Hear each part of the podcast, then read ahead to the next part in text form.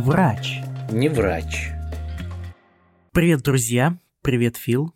Как дела? Привет. А, отлично, отлично. А у меня, у меня немножко волнительно, потому что сегодня я получил письмо буквально из Хогвартса. Надо же, кто тебе прислал письмо? Письмо мне прислал э, председатель моей экзаменационной комиссии, потому что через месяц мне снова предстоит экзамен. Мне уже э, за 30 лет, а экзамены все не кончаются. Это, скажи, это будет последний экзамен в твоей жизни или еще нет? Скорее всего, точно не последний. Это э, не тот ли самый апробацион, которого ты боишься еще с момента зарождения в твоей голове здравые мысли покинуть Россию? Ну, не, не надо говорить в таком ключе покинуть Россию. А с того момента, как я решил начать новую жизнь в другой стране, покинуть Россию тут как, какой-то сразу негативный смысл закрадывается. Но на самом деле, да, э, не, сам экзамен называется Kenntnisprüfung, то есть это экзамен в переводе с немецкого, экзамен на, на, на твои знания, в частности, на медицинские знания, и сдавая этот экзамен, ты э, получаешь вот тот самый так называемый апробацион, то есть э, ты приравниваешься ко всем людям, наконец-то ты как человек становишься, собственно, ты приравнишься, да, ко всем врачам, получаешь как бы лицензию врача в Германию, будем так проще говорить. И поэтому как раз-таки я предлагаю тебе сделать сегодняшний наш подкаст или новый выпуск подкаста на тему экзамены, потому что э, эта тема очень животрепещущая. Тем более сейчас... Почему-то сразу заиграла песня в голове, но институт, экзамены, сессии. Да, она хотела даже повеситься, но тем не менее. Слушай, скажи, а у тебя сейчас перед текущей подготовкой нет желания повеситься от материала, который ты изучаешь? Ведь все-таки э, учить, не только учить, но еще и готовиться на родном языке это одно дело, а когда ты готовишься к апробациону, да еще и на иностранном языке, который сколько ты уже изучаешь? Два года или больше двух лет? Два с половиной года, да, где-то? Язык? Язык, немецкий. Язык уже больше э, двух лет. Ну, не года. больше трех. Три года уже. Три, три с половиной года ты изучаешь, и все равно, мне кажется, на иностранном языке... Ни хрена не знаешь.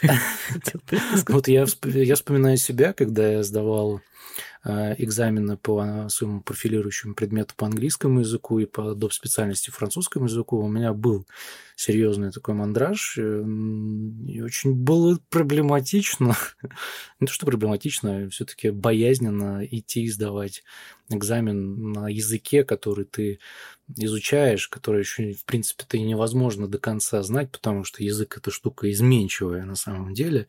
Пока ты будешь думать, что ты знаешь его на уровне хорошо, он далеко убежал вперед. И постоянно нужно информацию по языку обновлять. Так вот, суть вопроса моего заключается в том, что насколько сложно, насколько сложно готовиться к такому серьезному экзамену в твоей жизни, потому что пробацион в переводе с немецкого это что? Это подтверждение твоей э, квалификации, твоей специальности. Как ты к этому готовишься? Как это сложно. В общем, расскажи, пожалуйста, мне действительно интересно, что ты делаешь, что ты испытываешь. Может быть, какие-то детали, тонкости этой подготовки. Ну, на самом деле, да, я вот тебя прекрасно понимаю, потому что э, самое, наверное, сложное и такое противное ощущение, когда ты знаешь или хочешь выразиться э, как-то не то чтобы красиво, а так, чтобы тебя все поняли, и ты Хотя понимаешь, бы, чтобы что поняли, ты вот сейчас да. Да, хотя бы, чтобы поняли, и ты не можешь найти те слова, и ты в какой-то тупо э, впадаешь, и нужно как-то продолжать что-то говорить. А в это время такая возникает тишина, пауза, сверчки, как в известных таких паузах начинает э, жужжать. И в этом плане, конечно, вот общение на иностранном языке немножко дает неудобств, с одной стороны, с другой стороны, дает мотивацию на то, чтобы овладеть им на достаточном уровне.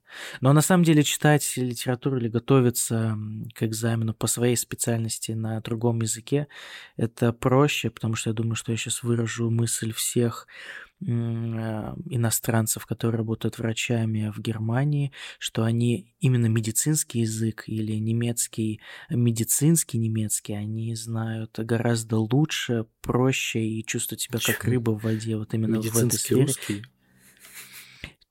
Кстати, да. Кстати, со временем ты забываешь э, термины на родном языке.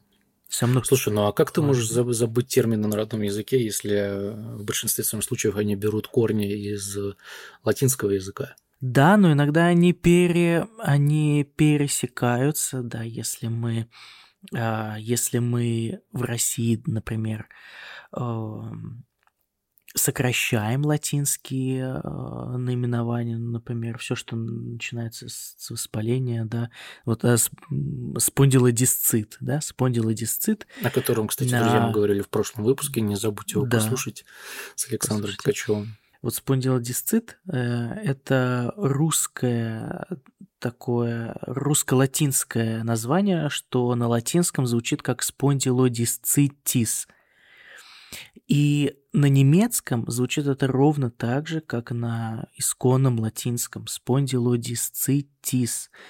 Но есть еще и разные а, наименования там на, на немецком, не на медицинском, не на латинском языке.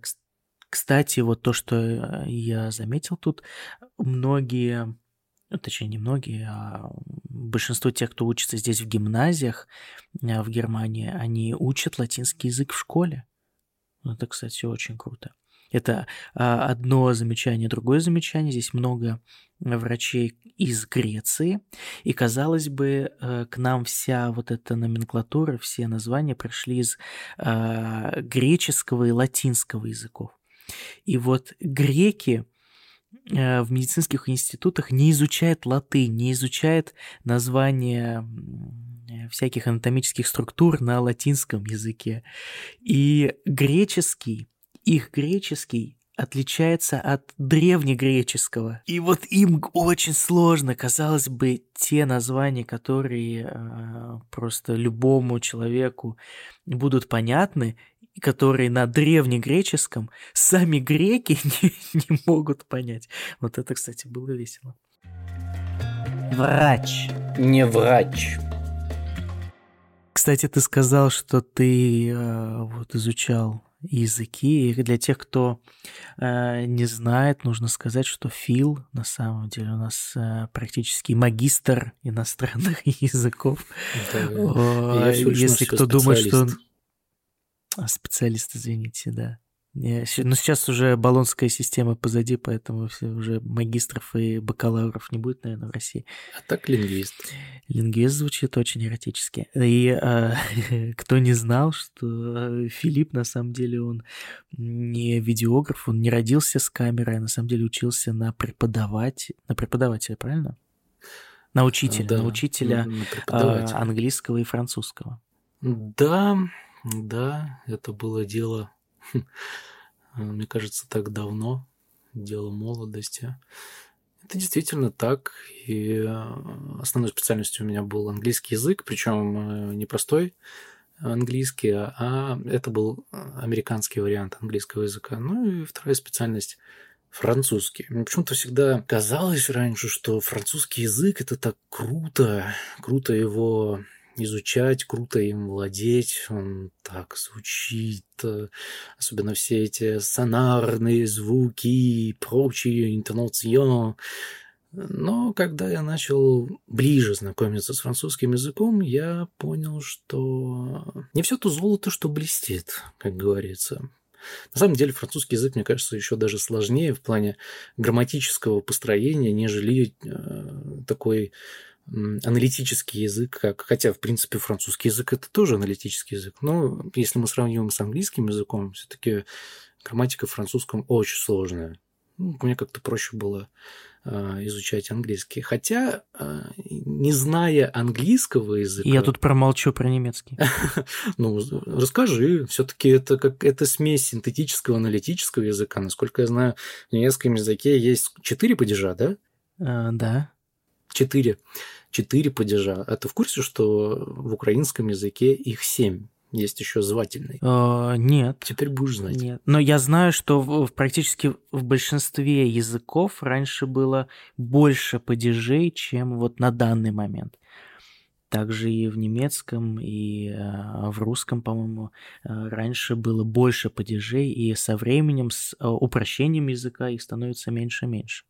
Ну, кстати, я должен заметить, действительно, с течением а, времени язык склонен к упрощению. К сожалению, большому мы что-то в том или ином языке вынуждены терять. Ну, я не буду говорить об архаизмах, но и какие-то, возможно, лексические обороты. Но э, на самом деле еще язык много чего э, приобретает.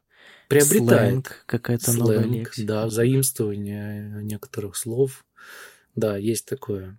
Но откуда появились в нашем языке лайки, да, причем это не собачки с завернутыми в калач хвостик, хвостиками, а это лайки. И они спокойно так множество слов перетекает в наш язык и во многие другие. Кстати говоря, друзья, не забывайте ставить лайки в этом подкасте. Обязательно. Где бы вы его не слушали, на какой бы платформе из ваших динамиков не звучал, или, может быть, вы слушаете в наушниках, потому что это, кстати говоря, рекомендуется делать, чтобы полностью проникнуть в нашу добрую атмосферу. А напомню, на каких платформах теперь мы есть?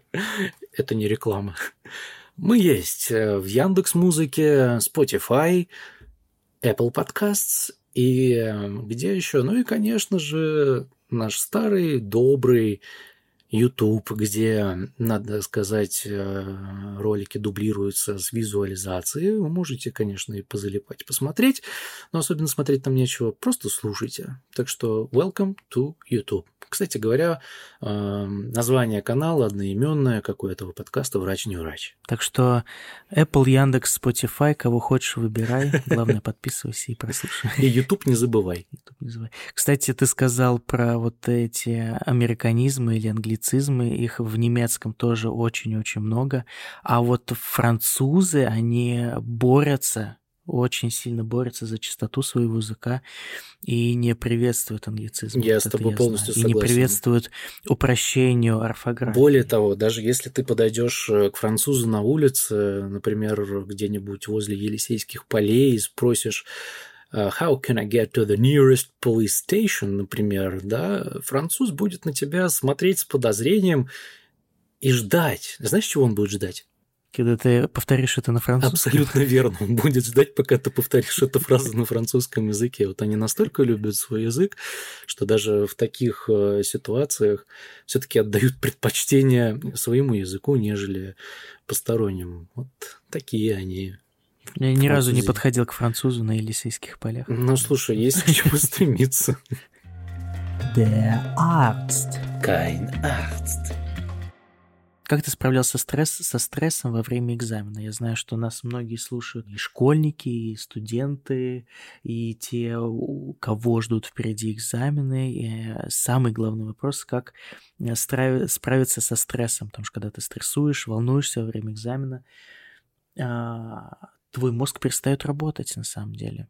Ты просто можешь впасть в ступор. Как ты справлялся с этим во время э, учебы в университете? Начнем с того, что я, наверное, в плане экзаменов всегда был жутким прокрастинатором, поскольку э, я, наверное, готовился к важным и неважным экзаменам. Кстати говоря, у меня было большинство автоматов по экзамену. Если мы сейчас говорим про, про экзамены по именно иньязу, то я доводил это прям до самой крайней точки. Начинал готовиться за месяц, но постепенно это откладывал, откладывал, откладывал. Когда уже оставался, оставалась одна неделя до экзаменов, тут уже эм, наступал некий мандраж, знакомое тебе, наверное, слово. Mm-hmm.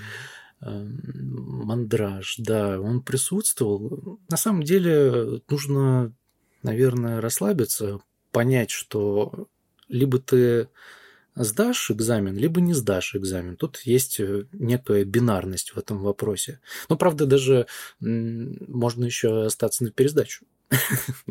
Это как третий вариант возможно. Причем в этот же день, если а, будет такова воля преподавателя, и он будет к тебе благосклонен. Самое сложное, наверное, учитывая, что мы с тобой в Волгограде жили, что в конце июня или когда там сессия у нас была, и это уже пора пляжа, пора тусовок на Волге где-то, у водоема, шашлыки, сложно, да, сконцентрироваться? Не знаю, меня это на тот момент не сильно заботило, на самом деле, и не так уж увлекало. Вот. Я еще помню, у нас были всегда душная аудитория, абсолютно не вентилируемая, даже если окна открыть, все равно было душно. И там, знаешь, был велик риск э, не то, что э, перенервничать, а просто потерять свое сознание в силу всех этих факторов и, и нервы, и душная аудитория, стресс, все вместе могло дать такой эффект.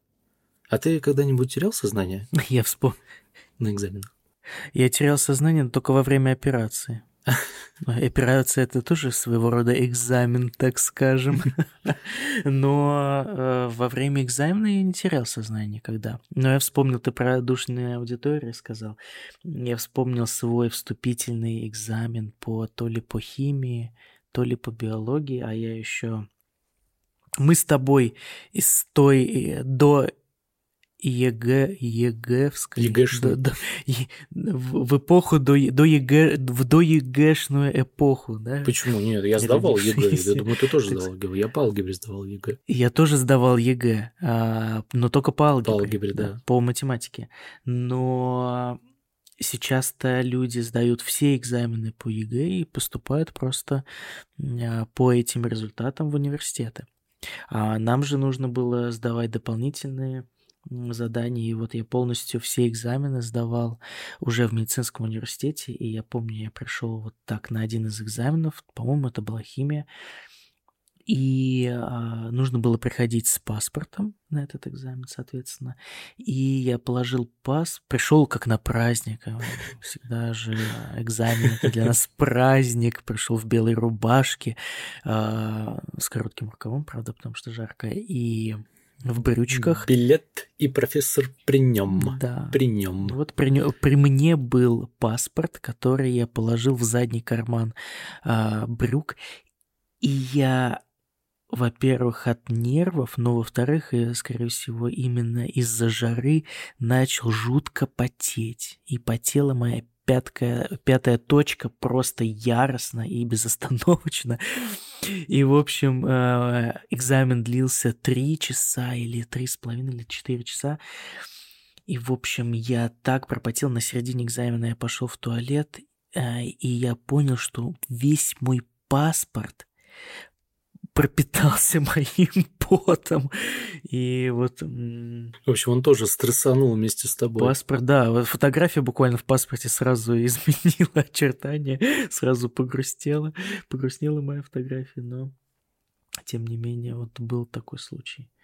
Но а, кстати, вот после э, слов одного из моих преподавателей, у нас была преподаватель по оперативной хирургии Ольга Ивановна. Ольга Ивановна, привет, если вы слушаете нас. Скорее всего, конечно, она меня не слушает, но если кто учился в Волгоградском медицинском университете, те знают. А ты ее слушался? Я ее слушался. Я, я вообще был очень послушный мальчик. Я остаюсь. Ну, тогда Ольга Ивановна должна теперь тебя отдать должное и слушать тебя. Да, вот Ольга Ивановна вообще просто полностью изменила мою парадигму отношения к экзаменам. Она рассказывала и доказывала, что экзамен – это большая радость и возможность показать э, твои знания.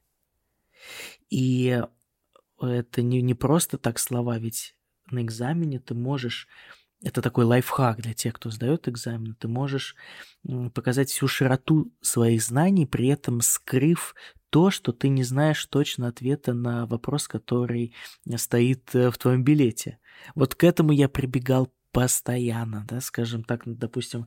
Мне кажется, к этому прибегают постоянно политики. Политики абсолютно, абсолютно. Ну, вот это, это четкий такой политический прием, но при этом ты должен как-то уметь, уметь владеть этим приемом.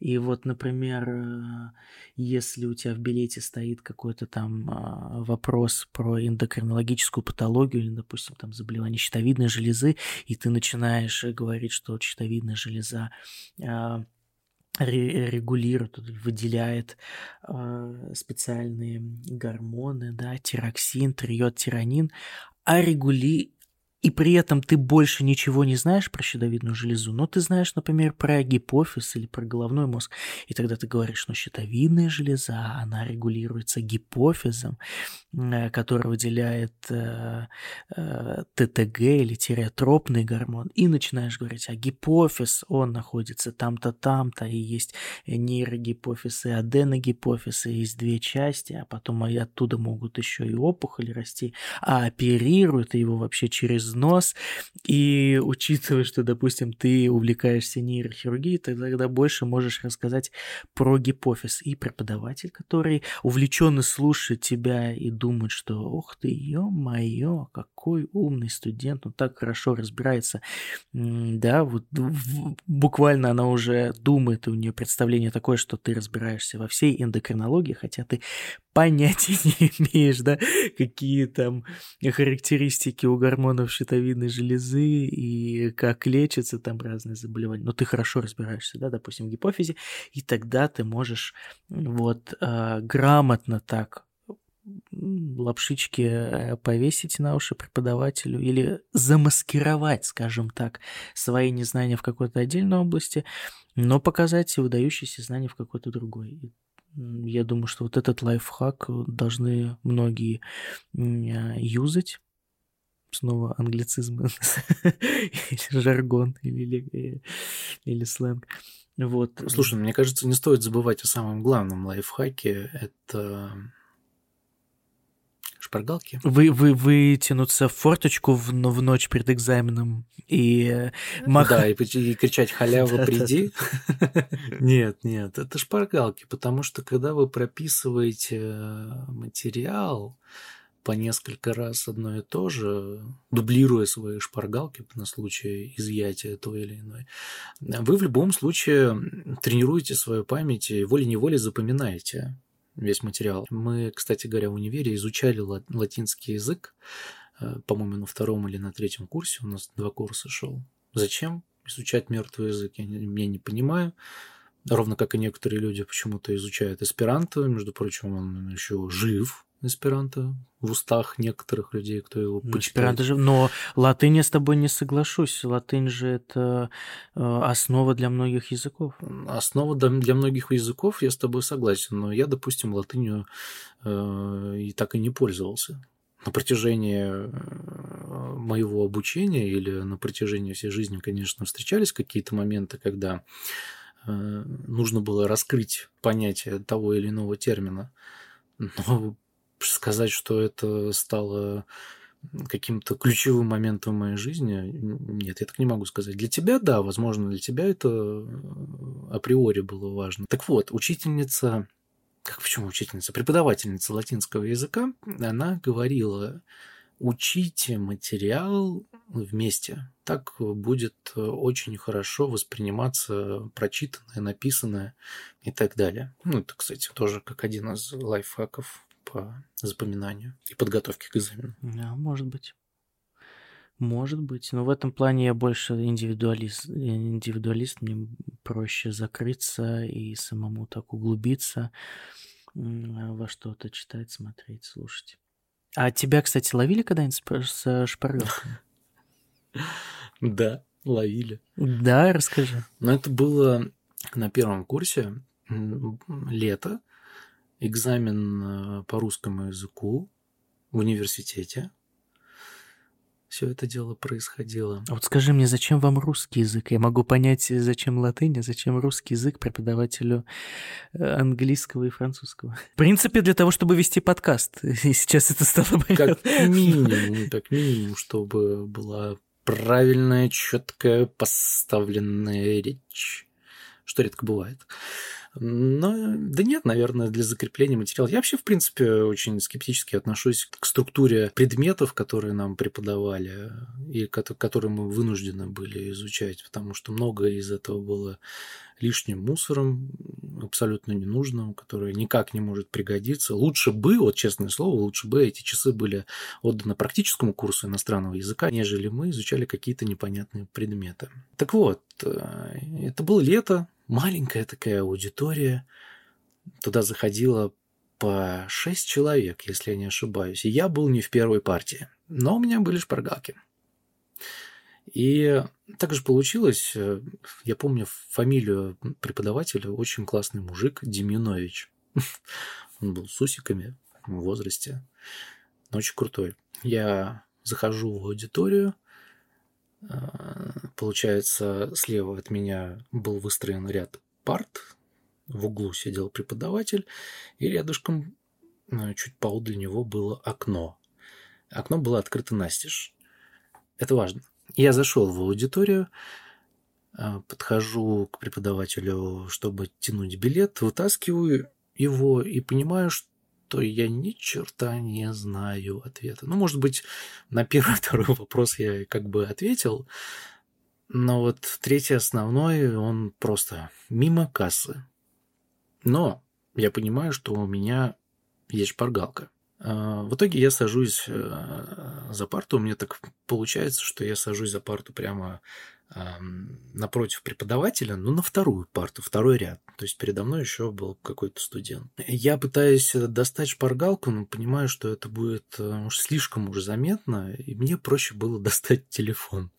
Телефон, чтобы залезть в интернет и там быстренько подсмотреть ответ на мой третий вопрос, потому что я, в принципе, уже знал, где и что искать, на каком ресурсе. И так получается, что то ли неловкий взгляд преподавателя падает на меня, то ли я как-то выдал себя движениями своими, возможно, нервозными. Потому что ну, когда ты не знаешь ответ на вопрос, и от этого зависит твоя оценка, тем более это еще первый курс, ну, немножко э, страшновато, чего уж тут скрывать. И преподаватель встает, подходит ко мне, а я в это время кладу телефон на ногу, ну, вблизи колена, и говорит, а что у вас там? Ну-ка, встаньте. Я понимаю, что если я сейчас встану, то телефон с грохотом упадет. Это прям будет настолько очевидно. В итоге я встаю, телефон плавно скатывается по ноге и останавливается возле... Ну, тут мне сейчас понадобится твоя помощь. Э, там, где стопа и нога, вот, вот в этом изгибе, в этом уголке. Э, как это можно назвать? В области голеностопного сустава. Ах, ну да. Спасибо, спасибо. В общем, именно там останавливается мой телефон, я его как бы ловлю на весу. Он так, знаешь, э, окидывает взглядом мою ногу, потому что из-под стола из-под парты это видно. Он говорит, а у вас шпаргалка. А я предупреждал. Говорит, а ты такой, вообще-то это не шпаргалка, это телефон. Профессор, вам нужно обратиться к При нем, при нем. Да нет, к сожалению, даже такой бы фокус не прокатил. А Деминович перед э, всем этим... Почему Деминович я сказал фамилию? Может, у него было отчество, отчество у него было Деминович, да, я перепутал. Наверняка у него было и есть отчество. А, отчество Деминович. Почему-то все мы его назвали Деминович, мне так запомнил, что это была фамилия. А я так и понял, что это фамилия. Наверное, отчество. Все-таки это а было отчество. фамилия. Да? Ну, я не знаю, да я не учился в педе. Но... Слушай, ну, ну вот, например, тебя тоже путают. Все думают, что Мамедович – это твоя фамилия. Или, или, или зовут тебя Мамедыч. Я теперь думаю, что это имя. До сих пор, кстати говоря. Привет, Мамедыч. А, так вот, в общем, ну, по-моему, отчество было, но не суть как важно. И, а до этого он предупреждал, что любой студент, который будет замечен в списывании или использовании шпаргалки, неважно, это бумажная шпаргалка, будь это телефон, он будет удален из аудитории без права пересдачи в этот же день. И он меня выгнал. Он меня выгнал, и это было, наверное, мое первое фиаско за всю мою жизнь, именно то, что касается экзаменов. Но до этого никогда такого не было ни в школе, ни в универе на первом курсе зимой, когда мы сдавали экзамен, там все гладко прошло. А вот тут летом такая оказия. Я стою за дверью, э, меня встречают удивленные взгляды моих э, однокурсников, одного однокурсника и однокурсниц, потому что тогда в группе было два мальчика, я и Максим, и остальные все девочки. Удивленный взгляд, потому что я только что зашел и буквально через 3-4 минуты вышел. И совсем не было похоже, что я сдал экзамен, потому что лицо у меня было явно расстроенное. Я стою, я не знаю, что делать, что, как дальше жить, все, знаешь, как бы все рухнуло. А, душа ушла в пятки, сердце отправилось точно туда же. И мне почему-то, почему-то показалось, что нужно остаться... Захотелось добиться правды. Ну, какой правды? Я был неправ. В любом случае, как тут не крути, я там в любом случае был прав. Но мне почему-то захотелось остаться возле этой двери, знаешь, как та самая собака Хатико, а, которая верно ждет своего хозяина. И, может быть, что-то перепадет. И я не зря это сделал. Зашел один студент, а преподаватель, он почему-то сам лично открывал дверь, э, как партия, и зазывал студентов. Видимо, ему это нравилось. Он открывал дверь... Как и маршрутчики, знаешь, иногда такие. Такие, э, давай, поехали. Туда-сюда. Он такой, давай. Синицкий, сдавай экзамен, заходи, вторая попытка. Да, если бы это было так. И каждый раз он встречался со мной взглядом, видимо, мой взгляд был, знаешь, как у того самого кота из Шрека, пол, полный боли, отчаяния и печали. Но молчал. Он все время молчал, он даже слова не сказал. Я на него смотрел. И так прошел один студент, он дверь открыл, закрыл, позвал. Второй студент, третий, четвертый. Когда уже дело подходило к концу, и в коридоре практически никого не осталось, кроме меня, моего портфельчика и моего несданного экзамена. Он открывает дверь, смотрит на меня, говорит, ну ладно, заходи. И я захожу, сажусь за первую парту, прямо напротив преподавателя. А у него э, с левой стороны лежала стопка бумажек, на которых писали студенты свои ответы на вопросы. И кто-то заходит в аудиторию, его зовут, преподаватель, он, он буквально отлучается на одну секунду, там даже, может быть, ну, на 10 секунд, я уж точно не помню, и ветер сдувает из этой стопки листочков мою работу которую я э, начал писать. И она попадает прямо мне. В общем, я как-то по памяти что-то написал, что-то там докумекал, ответил ему на все вопросы, получил четверку. Я, мне кажется, на большее и не мог претендовать в этой ситуации. И благополучно вышел из аудитории и даже не верил, что такое чудо может произойти, потому что мне вот реально, знаешь, я садился за парту с абсолютно, с абсолютно пустой головой. Во-первых, потому что я не верил, что, меня, э, что мне дали еще один шанс, le chance финаль что я сейчас попробую все-таки сдать этот экзамен, наконец-таки, злосчастный. И вот когда у тебя пустая голова, и тебе ветром сдувает твой листочек с твоей работой, и ты просто продолжаешь ее писать. Это было необычно. Ну, ну это прям как в фильме. Но история, исто... О, мораль сей басни какова? То, что нужно бороться до конца. Нужно идти до конца, и даже если ты думаешь, что все уже потеряно, что все тебя уже выгнали с позором, изгнали из этого клуба знатоков русского языка, всегда есть шанс вернуться. И благодаря дуновению ветерка получить да. свой последний шанс. А я, насколько помню, ты до э, экзамена, к которому ты сейчас готовишься, к апробационному, это был фахшпраха, да, сдавал? Или как это правильно произносится? Да, фахшпрахпрюфунг. Фах — это специальность, шпраха — это язык, прюфунг — это экзамен. То есть экзамен а, на знание языка в определенной специальности. В моем случае это было, естественно, медицина, знание на медицинских. Ну вот как, ты сдавал свой такой первый важный экзамен? Потому что я знаю, ты здесь, э, будучи в Волгограде, еще сдавал э, немецкий на категорию B2. Наверное, это было просто. Об этом, ну, тут как бы дома, как говорится, родные стены помогают. Но все-таки это в Германии это был твой первый экзамен, серьезный причем.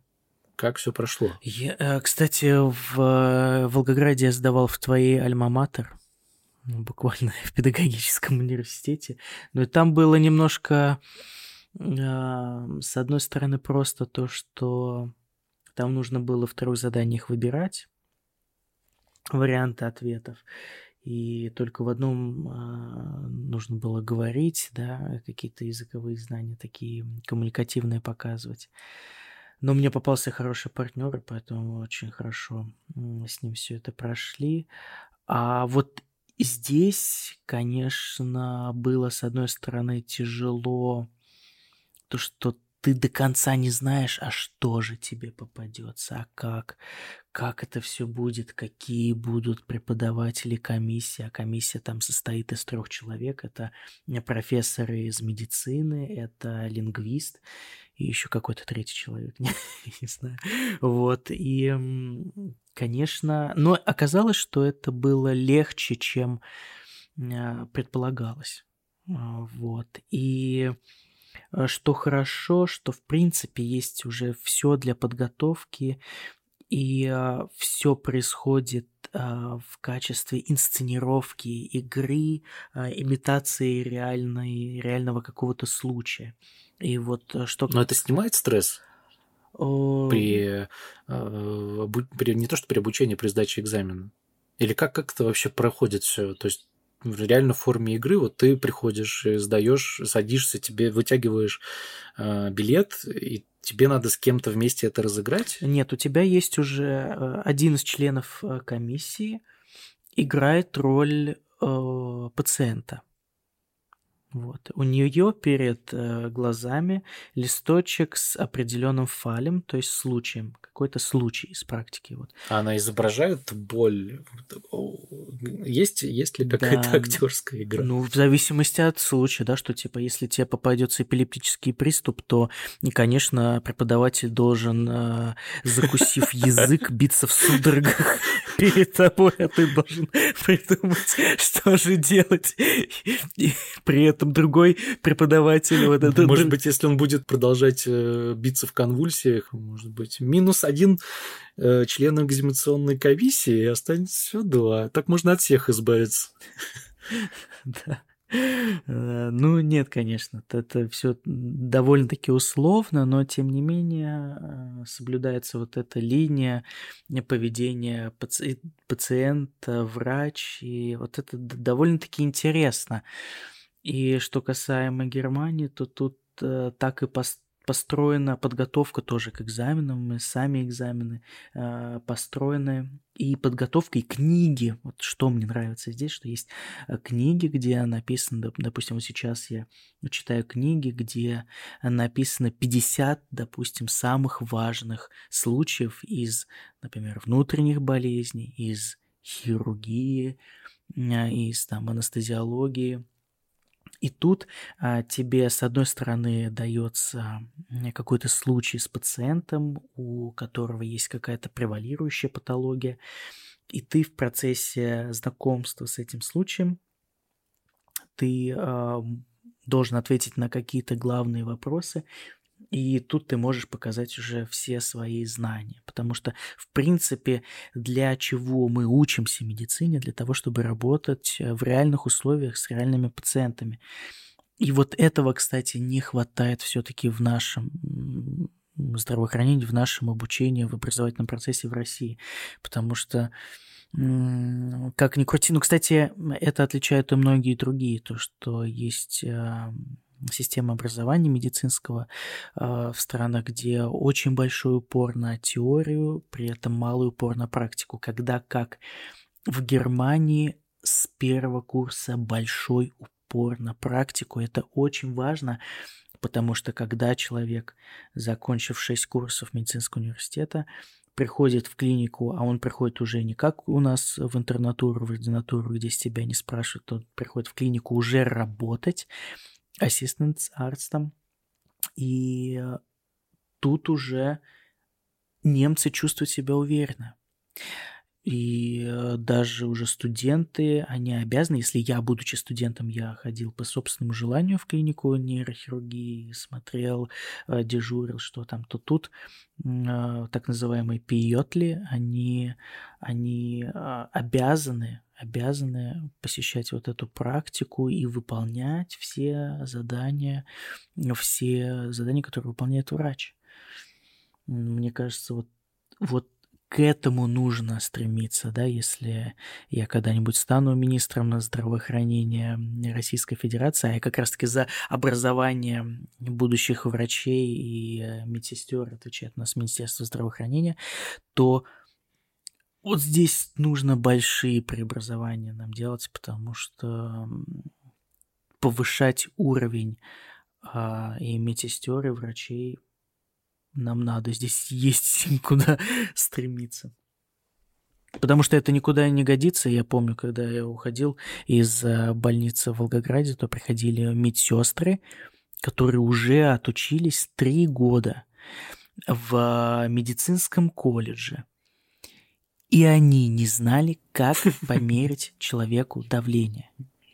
Я уже молчу о самом принципе э, э, короткого или короткого, э, который придумал вот этот метод измерения давления, но в, за границей это называют, этот метод называют Риворочи.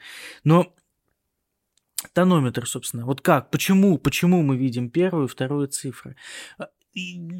Ну, это и не нужно им знать. Но им нужно уметь померить давление. Ну, хотя бы померить давление. И вот э, были э, медсестры, которые просто не умели это делать. Да что ж тут говорить? Вспомни историю, когда э, медсестра кормила пациента. Вспомни, какого. А, мертвого, да. Но это, благо, я такого не видел. Это истории, истории, которые передаются из э, поколения в поколение но э, бывает, конечно. Но, тем не менее, вот это вот э, практическая составляющая. И что касается вот экзаменов в Германии, для иностранцев они не такие сложные, но, тем не менее, тебя спрашивают и направляют, и пытаются понять, то есть твою осведомленность в том или ином вопросе, а в частности широту знаний, да, и именно в медицине тебе нужно понять, каково твое мышление, клиническое мышление. Чем больше ты знаешь, тем, тем лучше ты ориентируешься. Ну, а на текущий момент э, твоя подготовка вообще как происходит? Опять же, э, все это разбивается на случаи, да, как ты сообщил нам ранее и ты изучаешь именно случаи, или есть какая-то теоретическая часть, которую тебе тоже нужно будет отвечать? Или это все комплексно будет э, спрашиваться на экзамене? Теоретическая часть, она есть везде, и ты должен априори это знать. Да? Если ты, например, видишь случай, и там заходит речь о чем-то таком, а, теорию в этом вопросе ты должен знать, то, конечно, ты заглядываешь уже в учебники, в интернет, какие-то видео обучающие, и смотришь, да, допустим, если э, у тебя пациент э, поступает в коме или там, не знаю, ты, ты должен уже разбираться, э, что такое кома, какие виды комы, если в результате до обследования, или ты получаешь результат обследования, допустим, что это диабетическая кома, то ты должен знать патофизиологию сахарного диабета или как оказать первую помощь, э, что нужно вколоть, что нужно дать, что нужно определить, кого позвать. Сладенькое надо. А, ну, только в некоторых случаях, не во всех. Да, если у тебя там другая кома, гипергликемическая кома, то не нужно тебе давать сладенькое. Вот. А, и... Нужно отобрать. Отобрать все. да, главное, жизнь отобрать. Вот, и в этом случае ты читаешь, и в этих книжках, где описаны случаи, а, там после вот описания случая тебе даются вопросы, и ты можешь сам подумать, как бы ты на них ответил, и потом тебе дается полный раз такой э, ответ распространенный с, и с патофизиологией, физиологией, и с фармакологией, что очень важно, из определенной специальности, из определенной темы, которая относится Э, вот этот случай. И, э, кстати, вот если мы уже будем возвращаться к самому началу, то, что я сегодня письмо э, получил, профессор, как раз председатель комиссии, присылает письмо, и ты знакомишься со своей комиссией. То есть у тебя в комиссии, которые э, принимают этот экзамен, три человека, три врача. Вот один интернист, то есть один из, э, э, из преподавателей, профессоров отвечает за внутренние болезни, один за хирургию и один за какую-то другую специальность. Вот в моем случае это анестезиол, анестезиология и реаниматология.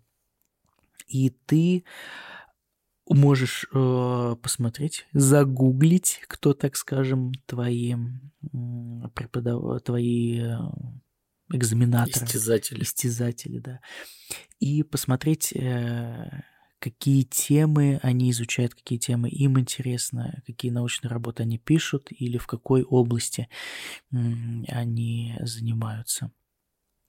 И вот э, это тоже дает тебе какой-то бонус перед экзаменом что ты можешь более тщательно подготовиться именно к какой-то какой-то теме. Допустим, у меня председатель комиссии, он изучает вопросы нефрологии, то есть то, что связано с почками, то мне, конечно, нужно больше уделить времени, допустим, или будет понятно, что он будет спрашивать что-то про почки или что-то, что касается почек, да, если, допустим, у меня будет какой-то случай, связанный с сахарным диабетом, если мы уж на эту тему заговорили, то, скорее всего, он, не, него спросит, он спросит у меня, а какие изменения в почках при сахарном диабете, и попросит рассказать о диабетической нефропатии. Вот. С другой стороны, допустим, у меня второй экзаменатор, который отвечает за хирургию, он ортопед, а, который занимается вопросом позвоночника. И в этом случае я, кстати, вот обрадовался, то, что у нас будут какие-то общие темы, э, мы можем вопросы позвоночника обсудить. И этот экзамен, а, также он проходит как знакомство, то есть преподаватели, они хотят тебя узнать как человека, всегда идут такие а, small talk сначала, там, что, откуда ты, как ты здесь оказался, почему Германия, почему не Россия. Также был у меня и на фахшпрахпруфунге, когда профессор а, потом и, и уже экзамен закончился, и уже ему стало интересно, допустим, а где я дальше тут хочу работать, а по какой специальности, а вот какие-то вот э, темы меня интересуют, или что я знаю в той теме, которая его интересует. Да, мне кажется, очень интересно. И, конечно, во время подготовки к экзамену образуются многие новые нейронные связи, поэтому не бойтесь экзаменов, не бойтесь экзаменов. Мой коллега из Волгограда, когда я ему говорил, ну давай по попробуй себя тоже, а, поезжай в Германию, все-таки окажешься в новой, одной из самых лучших систем здравоохранения, многому научиться, достойный уровень жизни, то многие, не только он один, говорили, что я уже сдал много экзаменов за свою жизнь, я не хочу. И, конечно, наша жизнь это такой большой экзамен, но, тем не менее, не нужно бояться вот этих новых вызовов, мне кажется. Да, да. я с тобой полностью согласен, но у меня есть э, один вопрос, но только ответь на него честно. Готов? Готов. Есть ли вопрос, который тебе могут задать на экзамене, и ты будешь жестко плавать в нем? Вот ты вот прям нулина, ноль без палочки. Прям вот... Конечно. Конечно.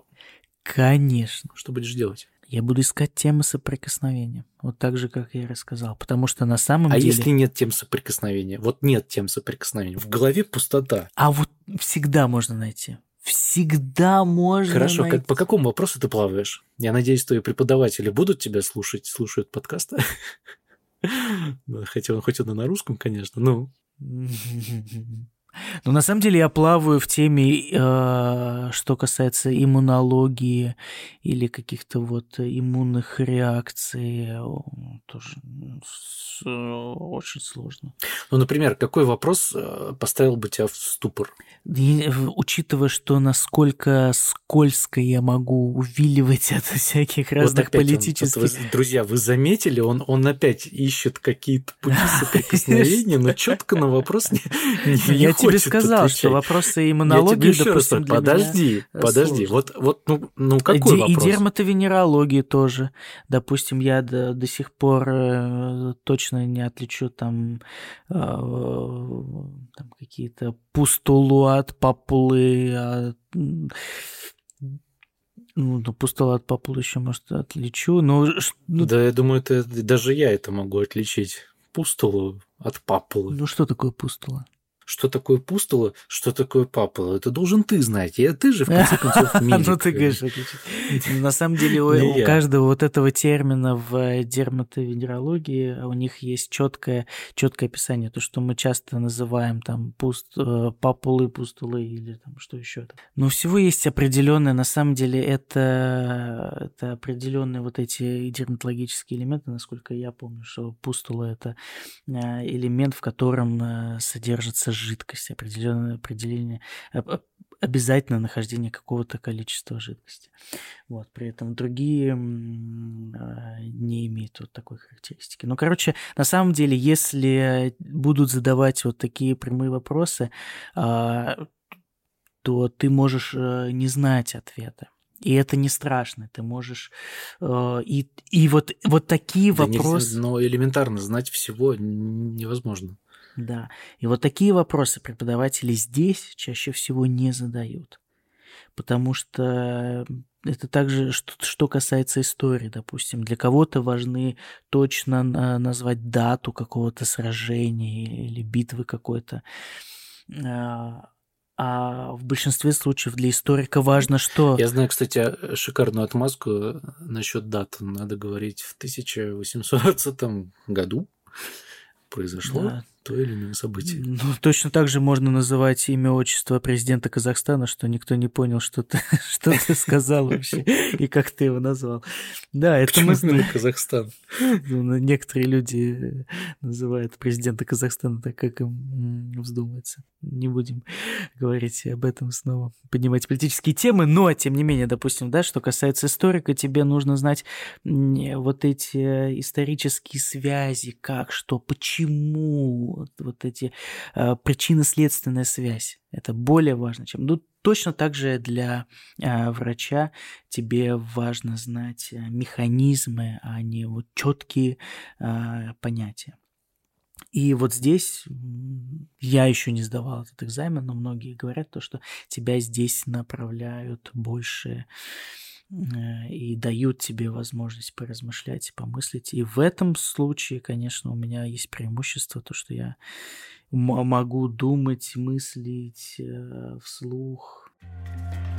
Врач. Не врач. Почему-то в голову приходит э, фраза известного шеф-повара Поль Бакюза, он однажды сказал, что... Ничего себе у тебя, у тебя в, в голове известный повар. Как его зовут? Жоль Мапуза? Папуза? А, Поль Бакюз. Поль Бакюз. О. Да. Так вот, он э, как-то поведал в своих мыслях о том, что жизнь это это маленькая кухня, на которой мы готовим блюдо под названием счастье. И вот именно на этой кухне мы сами себе шеф-повара.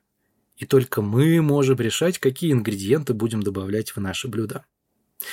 И важно помнить, что универсального рецепта нет, поэтому творите, пробуйте что-то новое, и тогда, может быть, в конце вас будет ждать та самая награда. Поэтому, друзья, когда вы сдаете экзамен, или, э, причем абсолютно неважно, что это за экзамен, это может быть ваш главный экзамен жизни, пробуйте все. Никогда не сдавайтесь. Это главное. И вы будете вознаграждены. И не бойтесь экзаменов. Ну а что, я думаю, тот, кто дослушал до конца, молодец. Он обязательно поставит лайк этому видео, если есть такая возможность. Я не знаю, на подкастах ставят лайки.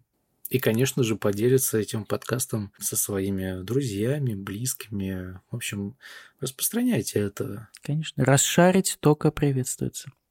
Но это был э, Филипп, э, француз, АК, англичанин, э, американец, синицкий. Почему АК? Ну, потому что ты и француз, и англичанин, и американец в одном лице. Обязательно подписывайтесь на все платформы и напишите, например, под нашим видео в Ютубе, какие вопросы или какие темы подкастов вам интересны. Да. Мы с радостью это примем во внимание и попробуем осветить в следующих выпусках. И поболтать нам только в раз. Да. Спасибо, что были с нами до конца. Хорошего вечера, утра, если вы нас слушаете утром, или же дня, если днем. Пока-пока. Пока. Врач. Не врач.